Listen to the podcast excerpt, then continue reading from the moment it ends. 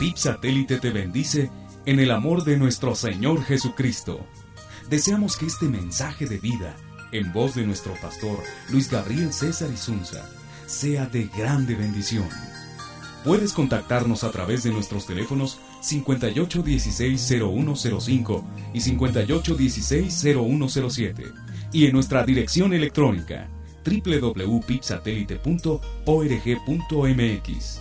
Ahora te invitamos a que estés atento a este mensaje de vida.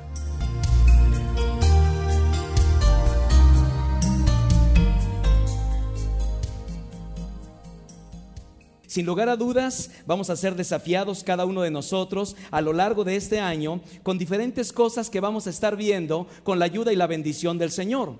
Yo espero que cada uno esté muy atento para lo que Dios tiene preparado para nosotros. Y bueno, sin lugar a dudas, cuando me preguntan por el propósito de los sermones pastorales, puede haber muchas, muchas posibles respuestas, pero para mí hay una, transformación de vida. El mensaje de la palabra tiene que llevarnos a transformar la vida. Por eso su servidor y los que vamos a estar en los púlpitos, tanto en esta iglesia como en los campus, vamos a ser desafiados para dar algunos principios muy prácticos en su vida para poder desafiarlos a cambiar. ¿Quién quiere ser mejor padre y madre? ¿Quiere levantar su mano? Bueno, muy bien. ¿Quién quiere ser un mejor hijo? Yo soy hijo todavía, ¿verdad? Así que yo quiero ser. ¿Quién quiere ser un mejor esposo? una mejor esposa. ¿Quién quiere ser una mejor esposa? Bueno, entonces parto de la premisa que todos queremos ser mejores. Y para ser mejores necesitamos cambiar. Y para cambiar, ¿qué mejor que el poder de la palabra de nuestro Dios?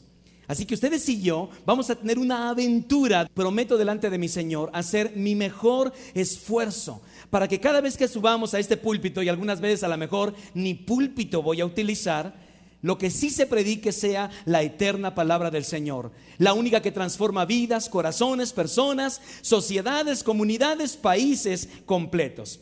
Fíjense que uno de los viajes que hice a Colombia, quizá, no sé, a lo mejor estoy pensando en los años noventas, cuando em, empecé a llegar a este país, y quiero aclararles que es por tercera vez que me están invitando ahora a las reuniones de la convención. El hermano que me invitó me dijo, hermano, no tenemos a ningún predicador que lo hayamos invitado más de dos veces. Y usted ya es la tercera vez. Y le digo, bueno, por ahí dicen que cuando invitan a un predicador por primera vez es un acto de fe, porque no sabemos cómo vaya a salir. Cuando lo invitan dos veces es un acto de misericordia. Pero uno de los viajes que hice a Colombia, recuerdo que los hermanos, acabando uno de los cultos, me invitaban a comer a un club campestre. Era un lugar fantástico en realidad. Tenía sus albercas, tenía sus canchas de tenis, tenía una excelente cocina, comida colombiana típica. La verdad es que nos fue muy bien. Compartimos un rato los alimentos. Obviamente lo único que pude hacer fue quitarme el saco y la corbata porque yo iba a, yo iba a predicar. De hecho, prediqué en esa tarde. Así que estábamos tomando ahí un tintico, ¿verdad? Un tinto, un café, estábamos tomándonos un tinto. Y el hermano que me invitó me dijo, pastor, este, ¿tú juegas golf? No, en mi vida. ¿Nunca se ha agarrado un bastón de golf? No, nunca, en mi vida. Permíteme tantito. Entonces fue, seguramente fue ahí a la cancha del registro, ahí en la salida del, del golf, y entonces consiguió dos bastones, unos bastones como estos. Entonces me dijo, bueno pastor, aquí está, vamos a empezar a practicar golf tú y yo. Digo, bueno, yo partía de la premisa que he jugado tenis durante muchos años, entonces pegarle a una bola en movimiento me hace los mandados. ¿qué mandados no me va a hacer una bola fija en el piso? Dije, claro que sí, pásamelo. Yo tenía idea de cómo agarrar este bastón para empezar. No traía los, los tacos, no traía los zapatos, no traía el guantecito que ahora tengo por acá, la gorra, todo lo necesario, ¿verdad?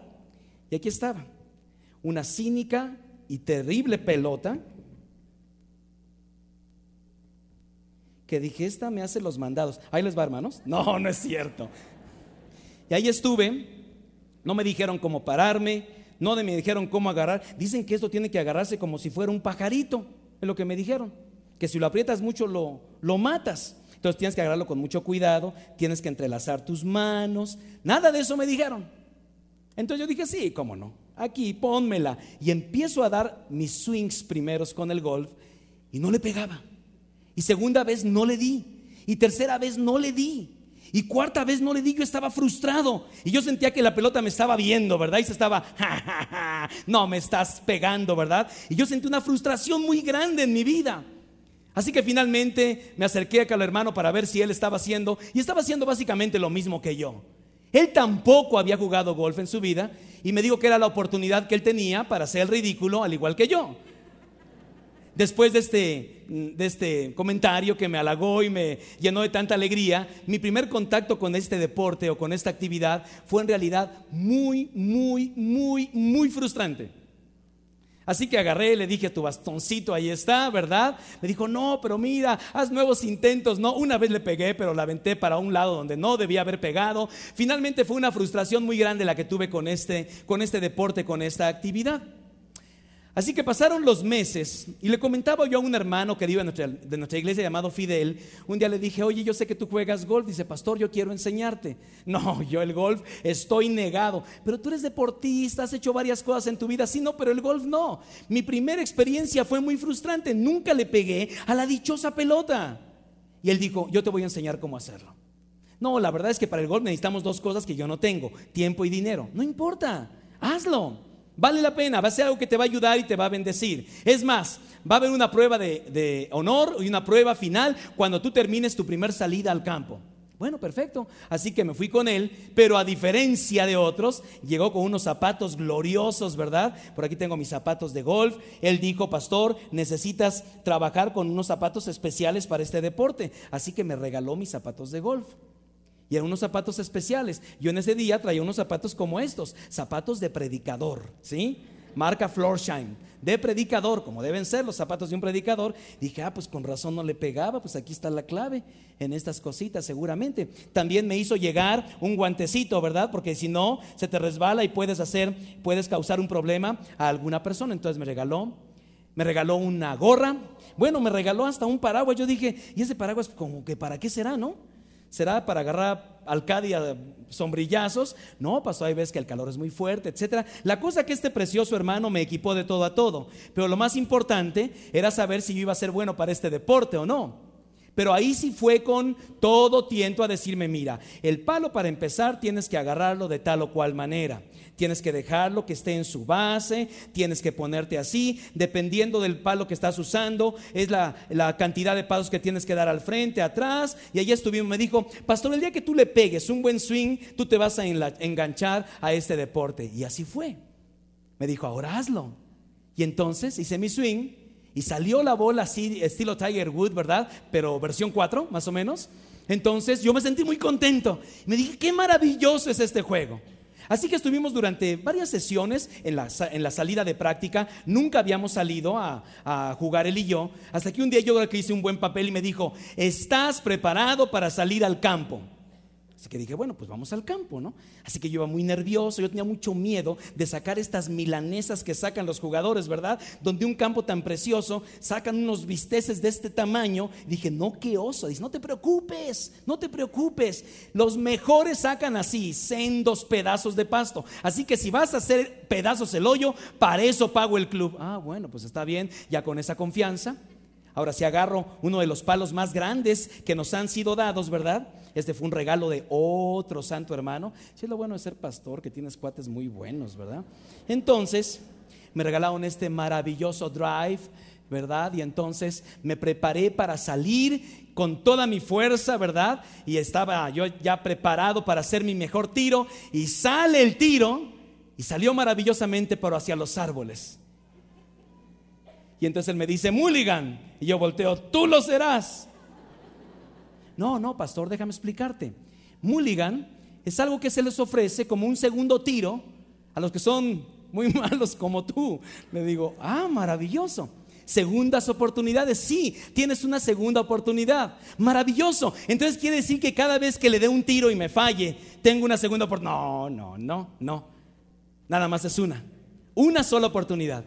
Y dicen por ahí los conocedores que esa primera oportunidad, segunda oportunidad, nada más, nada más se da en el primer tiro de salida. Pero algunos, si pactas con alguien y dices, ok, la voy a usar mejor en el sexto tiro o en el, en el hoyo octavo, cualquiera que sea, lo puedes hacer. Segundas oportunidades. Esto fue algo maravilloso para mí. porque yo me sentía muy frustrado. Y entendí que el golf es un juego de segundas oportunidades. Una de las cosas maravillosas es que te puedes equivocar, pero puedes corregir. Mi primera experiencia en Colombia fue muy frustrante. Yo, yo decía, creo que nunca, nunca voy a hacer algo el golf, nunca. Pero no me dijeron cómo hacerlo, no recibí instrucción. A diferencia de la segunda oportunidad, recibí un profesor muy cariñoso, un profesor muy paciente que me enseñó cómo hacerlo. Y ahora aunque no juego tanto en realidad, cada vez que salgo al campo y alguien me invita, yo lo disfruto muchísimo, porque pienso mucho en las segundas oportunidades que Dios nos da. Porque es un juego contra ti mismo, es un juego contra tu propia destreza, tu propia habilidad. Y por eso hoy pensé en llamarle a esta nueva serie de mensajes segundas oportunidades. Luego, por si fuera poco, una querida hermana de nuestra iglesia llegó a finales de año y puso este libro en mis manos, Segundas oportunidades todos las necesitamos, tanto en el golf como en la vida. Así que en este periodo de vacaciones y de descanso que he tenido, he leído tres libros y uno de ellos fue este. Y dije, es verdad, Dios es el Dios de las segundas oportunidades. Y claro que esto está completamente enlazado al golf. No vayan a ir a pedirlo porque no le dije a la hermana Lucy que lo pusiera a la disposición. Muchos ya sé que van. El libro que dijo el pastor, vamos a tratar de conseguirlo para aquellos, sobre todo que son golfistas. Es un excelente libro. Pero más que nada, aunque no sepas nada de golf, habla acerca de las nuevas oportunidades de la vida. Así que dije, esto cuadra perfecto tiene que ver con las segundas oportunidades. Ahora yo pregunto, ¿quiénes acá, acá, los que estamos aquí, necesitamos para algo en la vida una nueva oportunidad? ¿Quieren levantar la mano? Ah, qué bueno. ¿Quiénes necesitan más de una oportunidad? bueno, todos necesitamos una segunda oportunidad, tercera oportunidad. Por eso creo que mi Señor es el Dios de las nuevas oportunidades si tú has echado a perder la vida, si tú has echado a perder tu relación y ahora estás fracasando, el Señor está diciendo, Mulligan. Y no te está diciendo lo que yo creí cuando me lo gritaron, ¿verdad? Yo dije, le pegué como patada de mula seguramente. No, Mulligan, una nueva oportunidad tengo para ti. De hecho, la oportunidad y el mulligan más grande de Dios fue el que envió a su Hijo unigénito para que todo aquel que en él cree no se pierda, mas tenga la vida eterna. Fue la, oportunidad más, más grandiosa y gloriosa del Señor. Así que muchos de los pasajes me hacen pensar en que la vida está llena de esperanza y de nuevas oportunidades. Les voy a leer algunos de ellos, no están acá en la pantalla. El gran amor del Señor nunca se acaba y su compasión jamás se agota. Cada mañana se renuevan sus bondades. Muy grande es su fidelidad. Esto es Eclesiastés capítulo 3, versículo 22. Es lo que dice la palabra. Perdón, Lamentaciones capítulo 3, versículo 22. El gran amor del Señor nunca se acaba y su compasión jamás se agota. Cada mañana se renuevan sus misericordias. Dice el salmista en el Salmo 118, 24, este es el día en el que el Señor actuó nos vamos a regocijar y nos vamos a alegrar en Él. Primera Timoteo, perdón, primera los Corintios capítulo 2 verso 9. Sin embargo, como está escrito, ningún ojo ha visto, ningún oído ha escuchado, ninguna mente ha concebido lo que Dios ha preparado para quienes le aman. Segunda Corintios 5, 17, ese sí lo conocen muy bien. De modo que si alguno está en Cristo, ¿qué dice? Nueva criatura es que las cosas viejas pasaron, he aquí todas son hechas nuevas. Que me dicen de Apocalipsis, los que acabamos de meditar en Apocalipsis en el mes de diciembre? El que estaba sentado en el trono dijo, yo hago nuevas todas las cosas.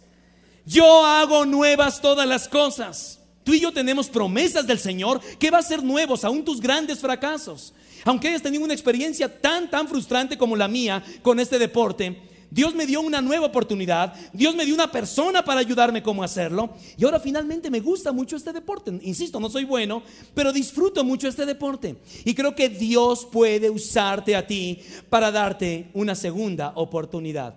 El tema de hoy es la oportunidad de la vida y el hecho que tú y yo estemos aquí es una oportunidad que Dios nos ha dado. Seguramente el año que pasó para muchos de ustedes fue un año difícil, pero déjenme decirles, para muchos otros ya ni están aquí. No tuvieron ni chance de estar aquí. Ya no están. Algunos de ellos murieron. Ya no tienen una nueva oportunidad. Ah, pero fue un año tan complicado, pero tienes vida. Ah, pero fue un año muy difícil, pero tienes salud. Pudiste venir hasta este lugar. Eres el Dios y estás en las manos del Dios de las segundas oportunidades. Ahora quiero preguntarte, ¿habrá en el drama del hombre algo más cruel, algo más triste que la muerte de un ser humano en plena juventud? ¿Habrá algo más duro? Este año que pasó, yo fui a muchos funerales. No tantos como en otros años, pero sí a muchos funerales. Y fui a funerales de personas realmente adultas, grandes, ancianos. Pero a mí me pega mucho cuando estoy en el funeral de un niño o de un joven. A mí en lo personal. Porque hay frustración, ¿se dan cuenta? Por eso yo pregunto, ¿habrá algo más triste que la muerte o el funeral de una persona llena de expectativas, llenas de vida, llena de salud? En mi ministerio me han tocado muchos de estos casos, pero sin lugar a dudas, hay algo peor que eso. Hay algo peor que la muerte de un joven. Vayan por favor a Lucas capítulo 7 y vamos a dar lectura a una historia triste con un final glorioso. Lucas capítulo 7 y vamos a ver esta oportunidad de vida que Dios hizo en la vida de esta mujer. Lucas capítulo 7 versículos 11 al 17. Está en la pantalla por si alguno quiere leerlo allá. Poco después Jesús, en compañía de sus discípulos y de una gran multitud, se dirigió a un pueblo llamado Naín cuando ya se acercaba a las puertas del pueblo, vio que sacaban de allí a un muerto, hijo único de madre viuda. La acompañaba un grupo grande de la población. Al verla, el Señor se compadeció de ella y le dijo, no llores. Entonces se acercó y tocó el féretro. Los que lo llevaban se detuvieron y Jesús dijo, joven, joven, te ordeno que te levantes. El muerto se incorporó y comenzó a hablar. Y Jesús se lo entregó a su madre. Todos se llenaron de temor y alababan a Dios. Ha surgido entre nosotros un gran profeta, decían. Dios ha venido en ayuda de su pueblo. Así que esta noticia acerca de Jesús se divulgó por toda Judea y por todas las regiones vecinas. Dios bendiga su palabra. Yo les preguntaba si había algo peor que la muerte de un joven. Claro que la hay. Que su madre sea viuda y sea hijo único. Eso sí es una tragedia. Una tragedia.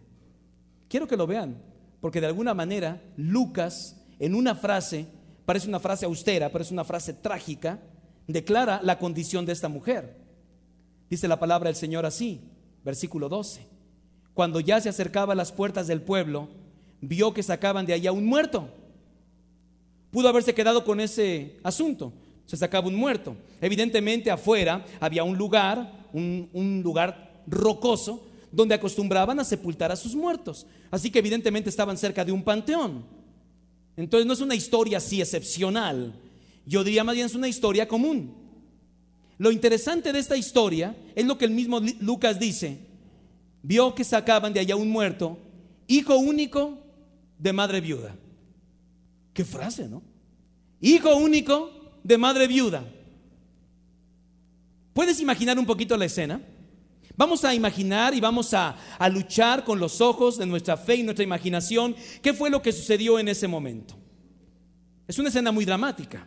¿Por qué? Porque viene un cortejo fúnebre, seguramente presidido por este grupo de llamado lloronas profesionales, que a eso se dedicaban, ¿eh? en serio se dedicaban, les pagaban para ir adelante llorando, lamentándose y quejándose. Esa era su única tarea, lloronas profesionales.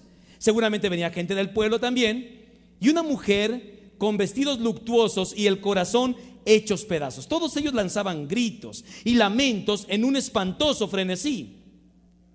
¿Saben? Todo este espantoso dolor se encierra en esta frase, hijo único de madre viuda como alguien lo expresó, nunca se pasa del crepúsculo matutino al vespertino sin que se quiebre de dolor algún corazón. Cada día algún corazón queda roto en el camino. Vivimos en un corazón, vivimos en un mundo de corazones rotos. Seguramente tanto a ti como a mí alguna vez nos han roto el corazón. Sin lugar a dudas. Pero lo que dice el texto es que el Señor al verla se compadeció de ella. Saben que la palabra compadecerse es una palabra muy interesante en el idioma griego, porque usa la palabra de una completa empatía por esta persona que se identificaba completamente con su dolor. Ahora, lo interesante de todo esto es que para los griegos de su tiempo, quiero que observen bien esto, para los estoicos de su tiempo, es decir, el área de los estoicos, esta, esta manera de percibir la vida era la más noble de todas. ¿Y saben qué decía? Que Dios era apático. No tenía empatía, sino que era apático. ¿Por qué? Porque Dios, según los estoicos decían, no puede ser influido, escuchen bien esto, por el dolor ajeno.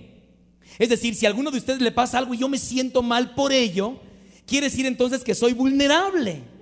Entonces los estoicos decían, eso no puede suceder en el caso de Dios. No podemos percibir a Dios percibiendo dolor, tristeza por alguien que sufre, porque entonces está influyendo en Dios.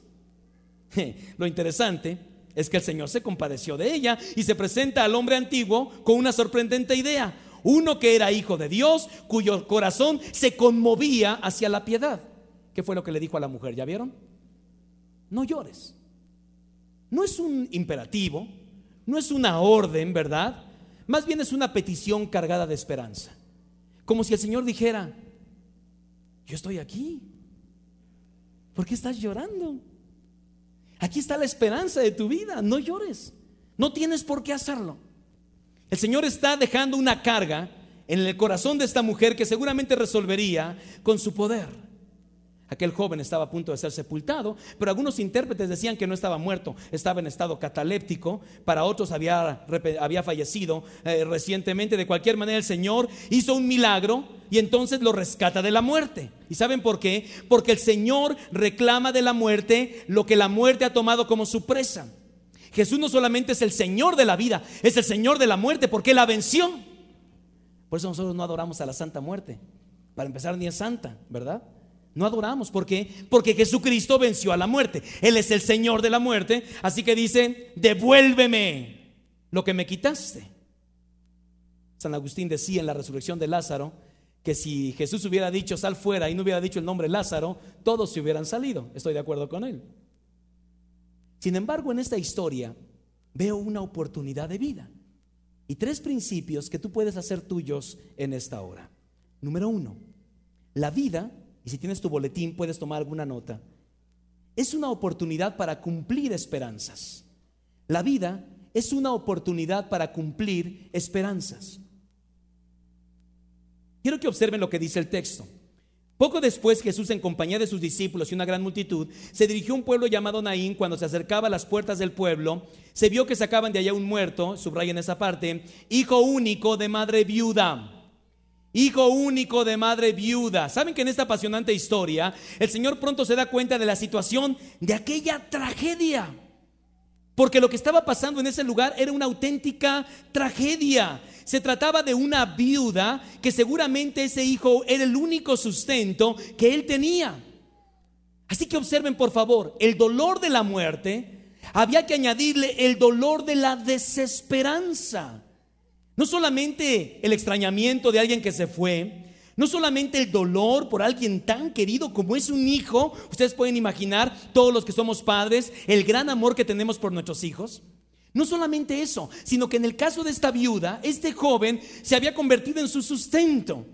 Yo pregunto, ¿cuántas esperanzas no tendría esta mujer en el corazón y en la vida de este muchacho? ¿Te puedes imaginar? Yo pienso en mis tres hijos. Si algo me mueve en la vida, es la esperanza de ver tres siervos de Dios. Yo no sé en qué carreras ni qué ministerios. El Señor sí lo sabe. Pero oro porque sean tres siervos del Señor, consagrados para transformar su mundo. Esa es la esperanza que yo tengo en ellos. Yo no tengo la esperanza que un día ganen lo suficiente como para que me paguen y me mantengan. Yo no tengo. Si tú tienes esta esperanza, de una vez te voy diciendo que eso no es así, mi querido. ¿eh? El día que mis hijos ganen mucho dinero, seguramente, no, el día que ganen mucho dinero se lo van a gastar ellos. Así que rompe esa expectativa, mi querido. Yo recuerdo a mi hijo Eli, era muy pequeñito, y estábamos creo que en Puerto Vallarta, no recuerdo dónde, y estábamos con mis padres, y entonces estábamos viendo un, un transatlántico de esos cruceros maravillosos. Y en ese momento mi hijo, siendo pequeño, le dijo a mi mamá, no te preocupes, cuando yo sea grande y trabaje, yo te voy a llevar a un transatlántico. Y sé que mi hijo me está oyendo y tiene que cumplir esa, esa promesa que él hizo, ¿verdad? Pero a mí me han ofrecido Ferraris, me han ofrecido llevarme por todo el mundo, así que, bueno, espero. No, yo no espero tanto en realidad, pero todos los padres presentes tenemos esperanzas con los hijos, ¿es correcto? De que terminen su carrera, de que sean tocados por el poder de Dios. Hay esperanzas. Piensa por favor en la vida de esta señora. Esta señora tenía esperanzas en su, en su hijo. Tenía ciertas expectativas de vida. Seguramente al ser ella ya mayor y él ser joven, seguramente hasta el sustento de ella. Así que no solamente está el dolor de la muerte y la separación, sino hay que añadir el dolor de la desesperanza. ¿Qué habría de hacer ahora? Aquel joven difunto llevaba consigo ilusiones, anhelos, metas, sueños, proyectos de vida. Vaya, yo pienso en todos los jóvenes presentes de esta congregación. Todos ustedes están llenos de proyectos, de sueños, de anhelos en su corazón. Ahora piensen, es el hijo único y además no tiene esposo. Vive para el hijo y el hijo vive para ella. Todas las esperanzas de esta mujer están cifradas sobre este muchacho y ahora la tragedia. Visita su vida y él muere. ¿Sabes? Si lo piensas detenidamente por un momento, todos somos la esperanza de alguien. ¿Se han dado cuenta de esto? Piénsalo así. Ponte en el lugar de este joven. Tú y yo somos la esperanza de alguien. Tú y yo somos el anhelo, somos la razón de vivir de muchas personas. Yo tengo a mi madre conmigo y sé que soy una razón poderosa para que ella viva junto con mis tres hermanos. Soy esposo y sé que soy importante para mi esposa. Soy padre y sé que soy importante para mis hijos. Soy pastor de esta iglesia y sé que soy importante para ustedes, como ustedes lo son para mí. Piensa por favor, tú y yo tenemos cifradas en nuestra vida las esperanzas de otras personas. Así como este muchacho era la esperanza de su madre, tu madre viuda, tú y yo también somos la esperanza de alguien. O quizás somos la tristeza de alguien. O quizás somos el dolor de cabeza de alguien. O quizás somos la desilusión de alguien. Y te estoy diciendo estas cosas porque tú no puedes decir, mi vida no vale nada. Eso déjaselo para José Alfredo. Pero tú y yo sabemos que valemos y valemos mucho, mucho para el Señor. Este es parte del proyecto de Dios para nuestra vida. Si piensas detenidamente, todos somos la esperanza, la motivación, los sentimientos de alguien. Somos la preocupación de alguien. Somos el motivo de alegría de alguien. Somos el motivo de oración de alguien. Joven que hoy me escuchas, ¿verdad? De repente decimos, no, yo no valgo para nada. Claro que vales. Me consta como padre que soy, no cesamos de orar por nuestros hijos. ¿Por qué? Porque en ellos hay cifradas esperanzas. ¿Qué pasó con esta mujer? Todas las esperanzas se habían ido por la coladera. No tenía ya ninguna esperanza. Quizá tus padres tengan la esperanza de que serás un buen estudiante en este año. Quizá simplemente se conforman con que seas un mejor hijo. O antes de que acabes con sus esperanzas, pon tus ojos en el Señor. Tú eres la esperanza de alguien, piénsalo así. Este joven había roto las esperanzas de una mujer sola, además de toda la experiencia. Así que antes de que llegue y golpee la muerte a tu vida o a la mía, tienes que entender que somos la esperanza de personas que nos rodean. Puedes pensar en personas que están alrededor de ti, en que resultas ser un motivo de esperanza. La esperanza de que un día cambie tu corazón, la esperanza de que algún día puedas ayudarle, la esperanza de que algún día seas una influencia positiva. No debemos esperar como el caso de esta viuda cuyas esperanzas se habían extinguido completamente por la muerte de su único familiar en este planeta. ¿Saben cuál es la lección que yo aprendo? Aprovecha la vida para cumplir las esperanzas que han puesto en ti.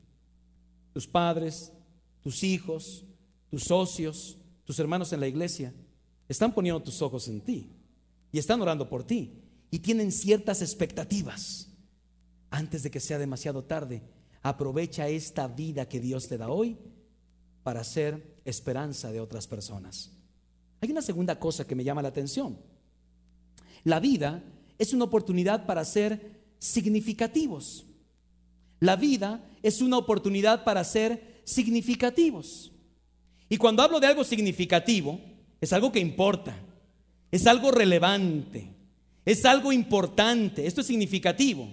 La palabra significativo es importante por lo que representa. Es algo que está más allá de lo común, ¿verdad? Es algo muy, muy importante. Vamos a ver un poco de la historia. Entonces Jesús, dice la escritura, se acercó e hizo varias cosas que me llaman la atención. ¿Qué fue lo primero que él hizo? Lean el texto bíblico. ¿Qué fue lo primero que hizo? se acercó. Lo primero dice, entonces se acercó. Ahora déjenme decirles que en ese tiempo, acercarse a un funeral era una costumbre de mucha gente en el pueblo. A lo mejor vemos a Jesús con una agenda, ya lo vimos hace varios domingos, con una agenda. Él iba a un pueblo y él es sorprendido, humanamente hablando, por este proceso fúnebre. De tal manera que él se detiene. Otra vez, si va a ser usado por Dios, tienes que detenerte. ¿Se acuerdan que dijimos en este púlpito que la mayoría de los milagros de Jesús fueron resultado de interrupciones? Su agenda decía México-Colombia. Espero que el Señor me lleve a México-Colombia, ¿verdad? Y no haga una interrupción en el camino. Pero él tenía un proyecto y en ese momento la mujer tiene una necesidad. Hace una segunda cosa Jesús que raya en algo fuera de lo común. ¿Qué fue lo que hizo? Lean el texto bíblico. Tocó el féretro. ¿Saben qué implicación tenía para los judíos de su tiempo? Tocar un féretro. Según el ritual judío, Jesús había, había quedado básicamente inmundo en ese momento.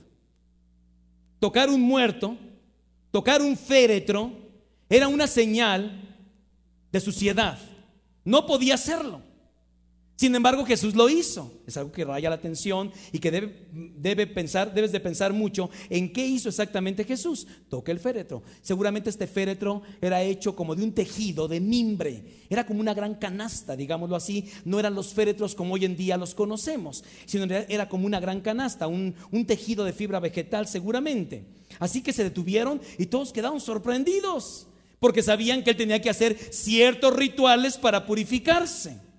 Ahora, hay que entender parte de esa costumbre. La inmundicia venía a través de algún ritual. Pero si les parece raro que Jesús haya tocado el féretro, lo más raro es que habla con el muerto. ¿Ya vieron? Primero se detiene, segundo toca. Bueno, pues está bien, se la paso. Pero se pone a hablar con el muerto. Bueno, esto no es raro, ¿verdad? Yo sé de muchas personas hoy en día cuando fallece alguien, inmediatamente pues lo ponen ahí en la caja. Yo he dicho ya varias veces y lo voy a mencionar otra vez. El día que Dios me llame a su presencia y muchos de ustedes estén aquí, por favor, mi caja cerrada si son tan gentiles. ¿Sí?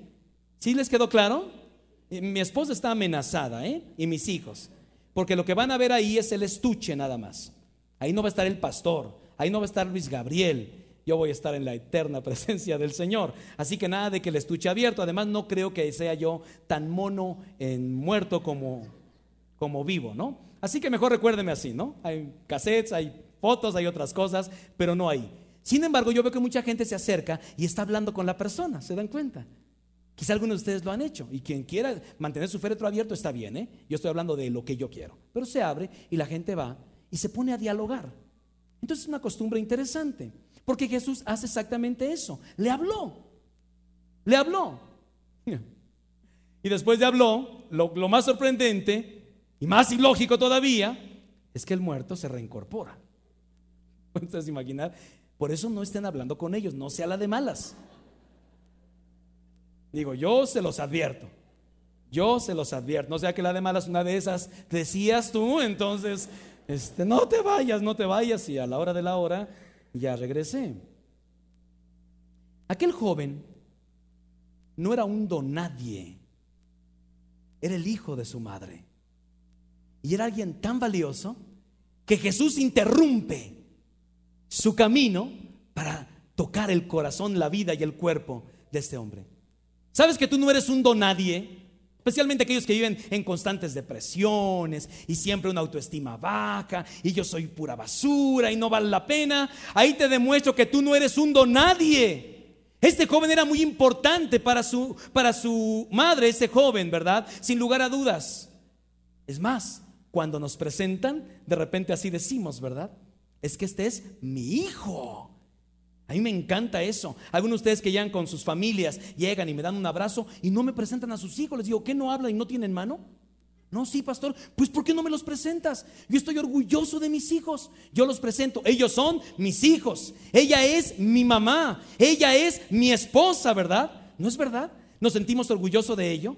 Los jóvenes que hoy me escuchan, ellos son mis abuelos. ¿Se dan cuenta de esto? Si te pones a pensar por un momento, tú eres importante para alguien en esta vida. Y tú necesitas marcar ese significado. O ese es mi pastor, dice la gente con P minúscula, nunca se les olvide, ¿verdad?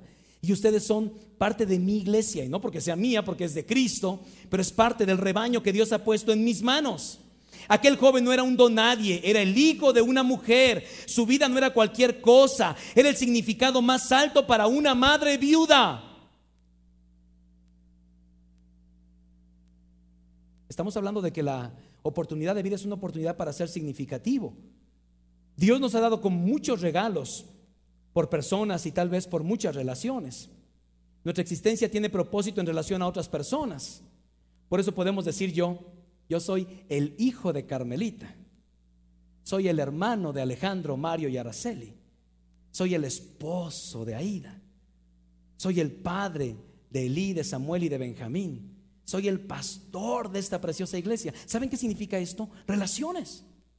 Y significa que yo tengo que cumplir no solamente con las esperanzas, sino darle significado a cada uno de estos roles en mi vida. Estos son nuevas oportunidades.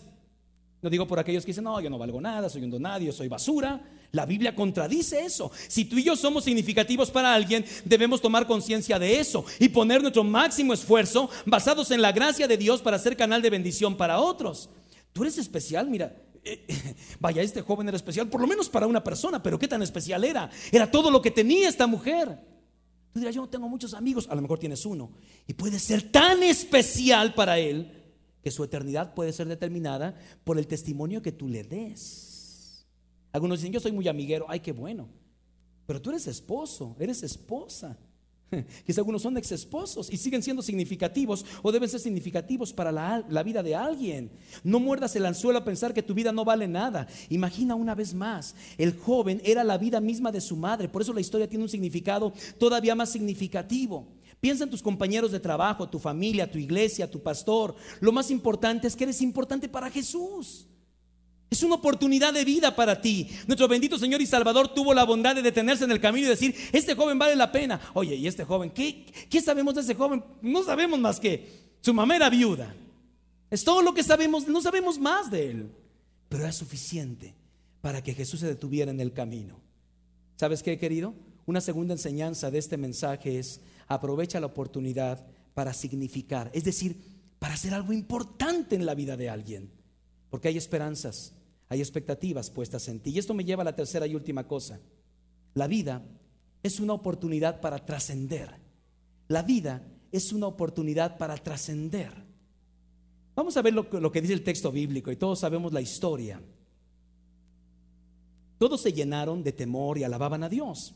Ha surgido entre nosotros un gran profeta, decían, Dios ha venido en ayuda de su pueblo. Así que esta noticia acerca de Jesús se divulgó por toda Judea y por todas las regiones vecinas.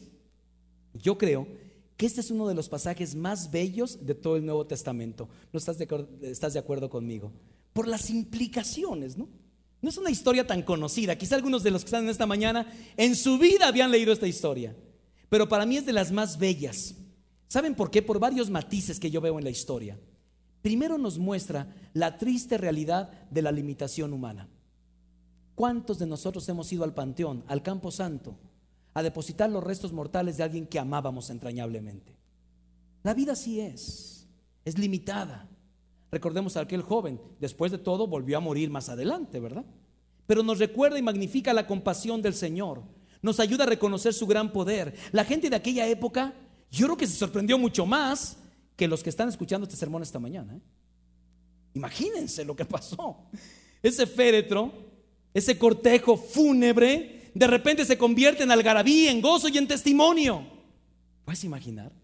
Es una historia que seguramente sorprendió a muchos, tanto que dicen, este es un gran profeta, Dios ha venido a la ayuda de su pueblo. ¿Y saben qué significa esto? Trascendencia, trascendencia. Él se manifiesta en nosotros y por medio de nosotros. Tú eres la visión de Dios. Este joven dice que se reincorporó y se lo entregó a su mamá. Entonces, si esta mujer quería decir algo acerca del poder de Dios, ¿a quién enseñaba? Como ustedes cuando voy a su casa, ¿verdad? Ay, pastor, ya mi hijo ya camina, a ver que salga el niño y zoom, se zumba en el primer mueble por ahí, ¿no? Ya canta, canta la canción. Un día fuimos a una casa, canta esa canción tan bonita que cantan en las mañanas. Y el niño empieza, el gozo de la vida es carta blanca. No, hijo, esa no, la otra. Así, así cuando ustedes quieren sorprender al pastor de que sus hijos ya hacen esto, hacen aquello y que ya hablan, que ya oran, da el Salmo 23, ¿verdad? Todos estamos así. Cuando esta mujer era cuestionada, háblanos acerca del poder de Dios. ¿A quién enseñaba? A su hijo. ¿Sabes qué eres tú? Tú eres el, el retroproyector de Dios, tú eres el cañón de Dios, tú eres el franelógrafo de Dios, tú eres el pizarrón de Dios, tú eres la luz de Dios. Ya basta de estarnos quejando de todo lo que sucede en este país. Dios nos puso a trascender porque es el Dios de las nuevas oportunidades. Lo he dicho y lo repito ahora mismo. Muchos de nosotros seremos la única Biblia que mucha gente va a leer en toda su vida.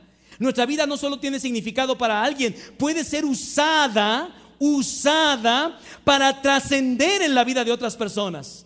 Glorificamos el nombre del Señor por ello. Es una bendición enorme de parte de Dios. ¿Y saben qué es lo más maravilloso de todo? Que ni nos damos cuenta de las formas en que Dios nos puede usar para trascender y ser canal de bendición. Hace un par de semanas, mi esposa y yo leímos un correo que nos sacó las lágrimas a los dos. Hay un hermano de la iglesia que a su vez le platicó otro querido hermano de nuestra iglesia, que por cierto resultó ser familiar mío porque se apellida Isunza, yo tengo el gusto de conocerle. Hizo un viaje a Sudamérica y tuvo una experiencia interesantísima. Al estar allí en Bolivia, estuvo compartiendo un poco acerca de su trabajo y necesitaba a alguien que le ayudara a transportarse en la ciudad, así que consiguió un taxista. El taxista se veía más bien como un narcotraficante, decía él, tenía un gesto adusto, tenía algunas cicatrices en su cara y no se veía muy amigable, aunque era muy atento. Se subió al taxi, cuenta la historia, y empezaron a caminar en medio de la ciudad. Al poco tiempo pasaron por el estadio de fútbol y este hombre le comentó el taxista a nuestro amigo, a nuestro hermano, a mi familiar, le dijo, aquí fue donde le ganamos a México. Estaba tan contento él. Aquí fue, ¿se acuerdan que Bolivia nos puso una pela? Bueno, fue ahí precisamente. Entonces ellos se sentían muy contentos y él muy orgulloso. Y eso rompió la charla y empezaron a platicar aquí y allá, etcétera, etcétera. Finalmente, el hombre empezó a hablar acerca de su comunión con Dios. Yo estaba metido en cosas muy turbias. Yo estaba metido en cosas verdaderamente deshonestas. Y, y era yo un hombre de equipo, era yo un gran futbolista. Pero caí en malos pasos, muchachos, escuchen esto. Caí en malos pasos, le entré a las drogas, le entré al alcohol y finalmente acabé mi vida de futbolista. Recuerdo, dice él, el primer salario que me pagaron como futbolista profesional había sido superior a todo lo que mi padre había ganado en toda su vida. Pero me desvié y en la prisión conocí de Jesucristo. Y mi vida ha cambiado totalmente. Y entonces la conversación era muy amena y muy feliz y muy contentos. Así que finalmente llegaron al lugar donde nuestro hermano iba y bajó y le dijo, oiga, ¿puede ayudarme el resto del camino? Yo lo quiero contratar para que esté conmigo siempre, durante mi viaje en Bolivia. Claro que sí. Díganme qué hotel está y díganme a qué hora lo recojo. Estoy en el hotel fulano, quiero que llegue a las 9 de la mañana y soy fulano Isunza. Isunza. ¿Usted es familiar del pastor Luis Gabriel César Isunza? Él dijo, sí, claro. Dice, él ha sido de mucha bendición a mi vida. No tiene idea la forma como Dios lo ha usado para tocar mi corazón. Yo cuando leía eso, yo digo, yo ni he estado en Bolivia, pero tú puedes trascender, tú puedes ser usado por Dios para su gloria. Y esa es mi invitación que yo te hago hoy. Este día es una oportunidad de vida, ¿te diste cuenta? O sea, no estás aquí por tu linda cara, porque te alimentas sanamente y tienes que hacerlo. Porque eres más capaz, porque eres más longevo que otros. No, tú estás aquí por una oportunidad de vida que Dios te ha dado. Y si yo entiendo mi Biblia, Dios te ha puesto en esta vida para ser las esperanzas de alguien. Alguien está poniendo su confianza en ti. No lo defraudes. Alguien quiere que seas significativo en su vida. Eres su hijo, eres su esposo, eres su padre. No menosprecies esta responsabilidad. Pero además de hacer esto, pídele a Dios que te ayude a trascender. A trascender. Como la vida de este joven que a dos mil años de historia lo seguimos recordando. Una mujer y su familia disfrutaban de un día de campo cerca de una laguna. Ella fue la última en permanecer en el agua después de haber jugado un rato con su esposo y sus hijas. Cuando su esposo ya se retiraba de la orilla, ella sintió como que algo le jalaba fuertemente el brazo. Era un enorme cocodrilo que clavaba sus dientes con una fuerza tal que trituraba sus huesos. El cocodrilo hacía sus movimientos típicos de depredador para llevarla a las profundidades del lago. Ella, como pudo, logró sacar la cabeza y pidió auxilio. Su esposo al principio pensó que se trataba de una broma, pero después de observar un poco supo que se trataba de un asunto de vida o muerte. Ella se sentía con un profundo dolor en el brazo y una fuerza enorme la jalaba hacia adentro, hasta el centro de la laguna. Por un momento pensó en dejar de luchar, pues ya no podía más. Sin embargo, sabía que tenía que tomar una decisión y siguió luchando. El cocodrilo finalmente le arrancó el brazo y ella, con la ayuda de su esposo, finalmente salió con vida. Después de semanas en un hospital se recuperó y en una entrevista que le hicieron, estas fueron sus palabras. Estaba agotada. Sabía que mi brazo estaba deshecho y perdido, pero escogí vivir. Entre mi brazo y mi vida, me decidí por mi vida. Ahora no tengo brazo, pero estoy viva. No importa si un cocodrilo te tiene o no por las fauces, todos debemos escoger la vida como una oportunidad. Todos debemos ocupar ser bendición y escoger ser bendición, ser significativos, cumplir las esperanzas de los que tienen sus esperanzas puestas en nosotros, ser significativos para alguien y trascender en la historia como instrumentos en las manos de Dios. El problema es que muchos seguirán, aún ante el toque de Jesús, caminando fríos en un sarcófago, porque no deciden darle una oportunidad a la vida. Querido, querida que hoy me escuchas, en ti están puestas muchas esperanzas. Tú eres muy significativo para alguien, tú ni idea tienes. Y también puedes llegar a trascender. Para muchas personas y generaciones, Dios quiere usarte para eso. Esa es la oportunidad de vida que Dios nos da. ¿Qué vas a hacer con ella? ¿Vas a aprovecharla o vas a despreciarla? Inclina tu rostro para orar. Padre precioso, nos queda claro que hay una oportunidad gloriosa y hemos aprendido en esta historia que somos las esperanzas de alguien y especialmente somos las esperanzas tuyas, Señor. Yo los he enviado para que lleven vida. Yo los he enviado para que sean la luz del mundo. Somos la esperanza, Señor. Ayúdanos a cumplamos con las expectativas tuyas y de aquellos preciosos familiares y amigos para los cuales están esperando algunas cosas de nosotros en este año. Ayúdanos a ser significativos. No queremos vivir para ser mediocres. Queremos vivir para ser significativos, para generar una diferencia sustancial en las relaciones presentes. Y ayúdanos a trascender, Señor. De la misma manera que hiciste con este joven, hoy tú nos hablas a nosotros. Joven, hermano, mujer, hombre, niño, Levántate. Hoy es una nueva oportunidad de vida que queremos aprovechar. Lo hacemos tomados de tu mano en el nombre bendito y santo de Cristo Jesús, nuestro Señor y Salvador. Y el pueblo de Dios dice, amén. Estamos seguros que este mensaje tocó tu corazón. Ahora compártelo con aquellos que aún no conocen a Jesucristo. Este material y muchos otros con temas diferentes los puedes adquirir al teléfono directo 5343 5871 o a nuestro correo electrónico mjedevida@prodigy.net.mx. Te esperamos pronto y que el Señor te bendiga.